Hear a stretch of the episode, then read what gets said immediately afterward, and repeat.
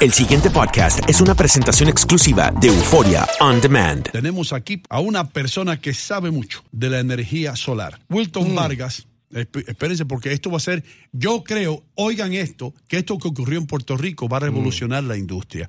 Eh, Wilton, bienvenido, hermano. Primero que nada, te damos las gracias por estar con nosotros.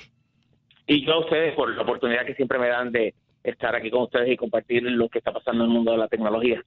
Wilton, en Puerto Rico, eh, tengo entendido que están mirando la, tecnología de la energía solar muy de cerca ahora. ¿Crees tú que lo que ocurrió con este terrible huracán va a cambiar la visión del borico y van a decir que va? Esto de los cables, eso, yo no, yo no estoy con eso más.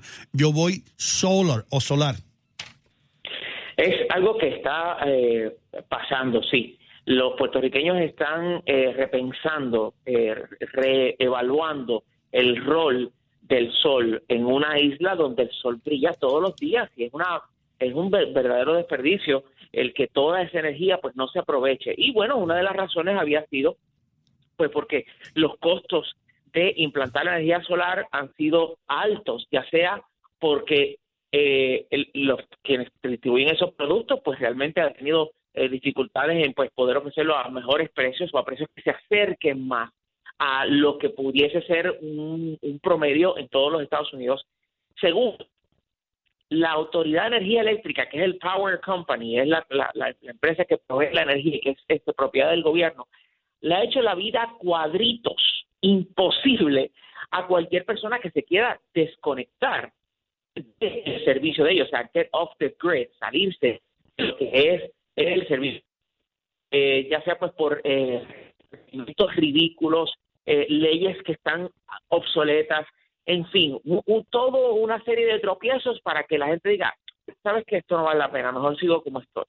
Pero eh, con el huracán, con las cosas que han pasado, las expectativas son que el gobierno asuma una, por- una posición más a favor de que tanto ciudadanos como empresas puedan eh, utilizar lo necesario para aprovechar la energía solar y bajar los costos de, eh, de, pues los costos de, vivir en Puerto Rico y los costos de operar un negocio en Puerto Rico.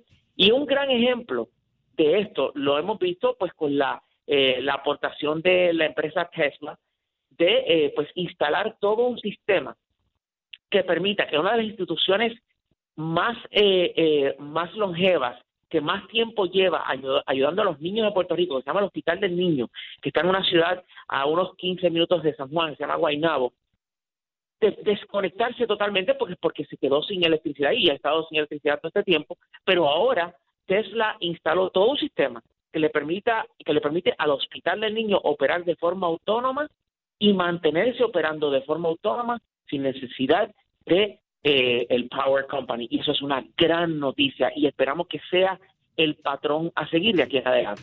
¿Qué tal, Wilton? ¿Cómo estás? Eh, Saludos. te decía, Bien. la situación de traer electricidad a través de estos paneles solares y esta gran idea que ha tenido, o, o mejor dicho, gran iniciativa, porque la idea existe ya desde hace varias décadas, eh, se ha puesto en marcha en California, por ejemplo, en otros estados de la Unión Americana, pero eh, siendo California uno de los estados más progresistas, eh, y hay varias casas que, pues que hoy por hoy tienen precisamente esta tecnología, algunas con mucho éxito y otras con pues menor éxito, eh, porque sabemos que una de el, gran reto y tú, tú me dirás eh, o nos dirás acerca de esto es precisamente el gran reto es poder armar la infraestructura la infraestructura necesaria para poder este justamente traer toda esta energía a beneficio de en este caso pues todo el país, ¿no? Sin duda, esto es, es un gran reto y lo que está enfrentando eh, este este school of thought, esta, esta forma de pensar de que Puerto Rico debe de eh, reenfocar sus prioridades y mirar seriamente hacia aumentar dramáticamente eh, la generación de, electricidad por medio de la energía solar es pues y tiene que ver esto con, con el asunto del gobierno y cómo este eh, eh, eh, puede el gobierno sacar del medio todos los intereses creados para que las cosas se mantengan como están, aunque no hay mucha opción realmente, porque la Autoridad de Energía Eléctrica, o sea, el Power Company aquí local de Puerto Rico, pues ya está declarado en quiebra. Y eso pues entró a una quiebra no cualquiera, es una quiebra bajo el Congreso, por lo que se conoce como la ley promesa. Y entonces, pues, eh, tal vez esto y lo que ha sucedido con, con, y que ha estado en todos los medios, que es el contrato de 300 millones de dólares que le dieron a esta compañía, que lo que tienen son dos empleados en Montana, pudiese Ah, iniciar, sí, y pudiese que de hecho ayer el gobernador de Puerto Rico pues eh, emitió una orden para que se cancele eh, ese contrato, pero la realidad es que esto tiene otras matices que pues hay que ir evaluando. Pero regresando al tema de la energía solar eh, y en Puerto Rico, el asunto aquí es que tal vez con esto que ha pasado y con el impulso que pudiese dar el Congreso a que mejor se utilice, uno, mejor se utilicen los fondos eh, eh, para esta emergencia. Y número dos, la orden que tiene FEMA, eh, que ha dado el Congreso de los Estados Unidos, de que en Puerto Rico no se debe reparar, se debe construir nuevo. Tal vez ese sea el golpe, si hay una mejor manera de decirlo, que la isla necesita para impulsar y darle, acelerar el proceso de la energía solar. Wilton, eh, ¿qué ha pasado con esto de esta compañía Whitefish que el gobernador eh, anula este contrato? ¿Qué, ¿Qué alega el gobernador? El gobernador se está dejando llevar, y, después de haber dicho de que él no tuvo nada que ver en el proceso de contratación, que a él no se le consultó ni nada de eso, porque pues la Autoridad de Energía Eléctrica, el, el- el Power Company, pues eh, eh, eh, dice que es del gobierno, pero eso es más bien un decir, porque realmente esa autoridad, esa agencia opera de forma cuasi autónoma. Ahí se toman decisiones sin consultarle a nadie. Esto ha sido por décadas así, este, y, es lo que ha llevado a que eh, haya acumulado una deuda masiva en, los, en los mercados de los bonos. Pero el, el gobernador dice que él no tuvo absolutamente nada que ver en la contratación de Whitefish, que solo hizo la Autoridad de Energía Eléctrica.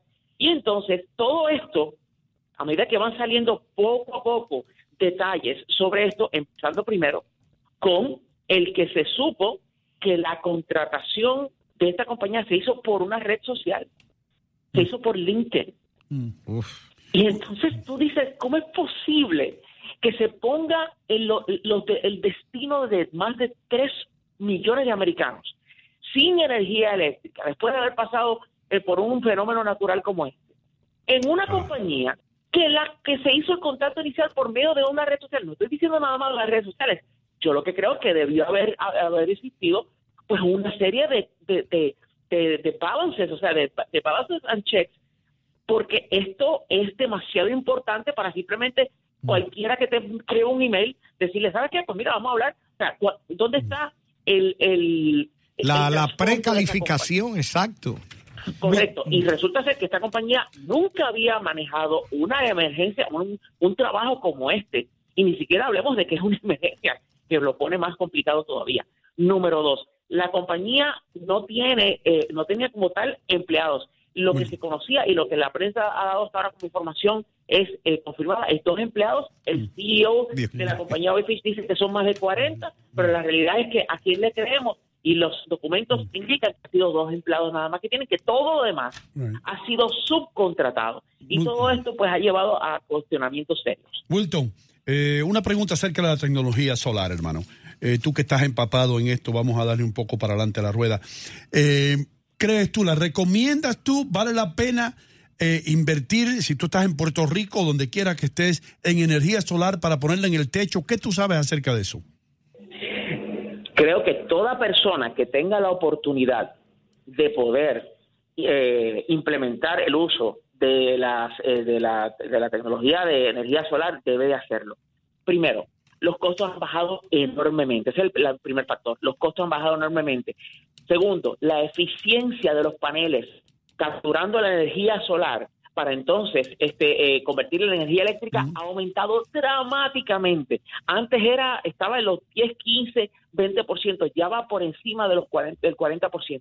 Tercero, es más estético.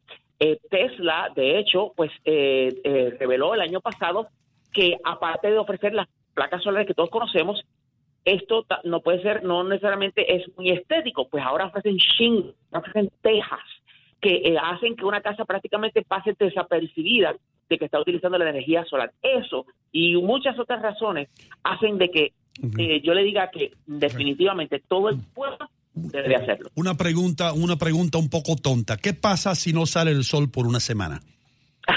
no, no, hay preguntas tontas. Mm. Hay una solución para eso. Eh, se utilizan baterías que son las que acumulan eh, toda esa energía capturada por el sol.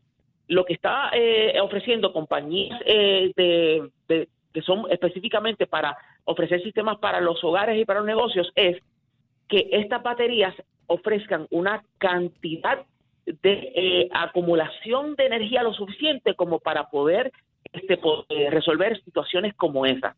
Así que el asunto de que pues no salga el sol por periodos extendidos de tiempo, pues en la realidad se resuelve con una buena capacidad en las baterías que se instalan junto con un sistema de energía solar. Mm, ok. Hermano, muchas gracias por toda esa sabiduría que tú tienes y la manera tan fácil de comprender eh, que tú le llevas al público. Te damos las gracias, te deseamos lo mejor allá en Puerto Rico, no solamente a ti, sino a todos los puertorriqueños que están pasando por lo que están pasando ustedes. Muchísimas gracias. Gracias, Wilton. My God. Este, este, este muchacho es un invitado. Este, este, yo quisiera tener un invitado que hable así, todos los invitados que sean así. ¡Pum! Al punto. No hay una cosa que tú le preguntes de la tecnología. Se me olvidó, ojalá tuviera yo 20 minutos para preguntarle cosas acerca de la energía solar. ¿Sabes por qué? porque me voy a encontrar el martes con alguien que me va a vender energía solar. Y una de las preguntas que le voy a hacer, ¿qué pasa cuando caigan 20 pulgadas de nieve en el área triestatal de Nueva York, New Jersey, Connecticut y también Pensilvania, porque hay que colarlo ahí, y que se cubran todos esos paneles con nieve? ¿De dónde saco yo la energía? Otra pregunta que le tengo, ¿qué pasa cuando se rompa un panel de eso si yo no sé arreglar paneles? ¿Quién se va a trepar en el techo a arreglármelo? Hmm. El pasado podcast fue una presentación exclusiva de Euphoria On Demand. Para escuchar otros episodios de este y otros podcasts, visítanos en euphoriaondemand.com.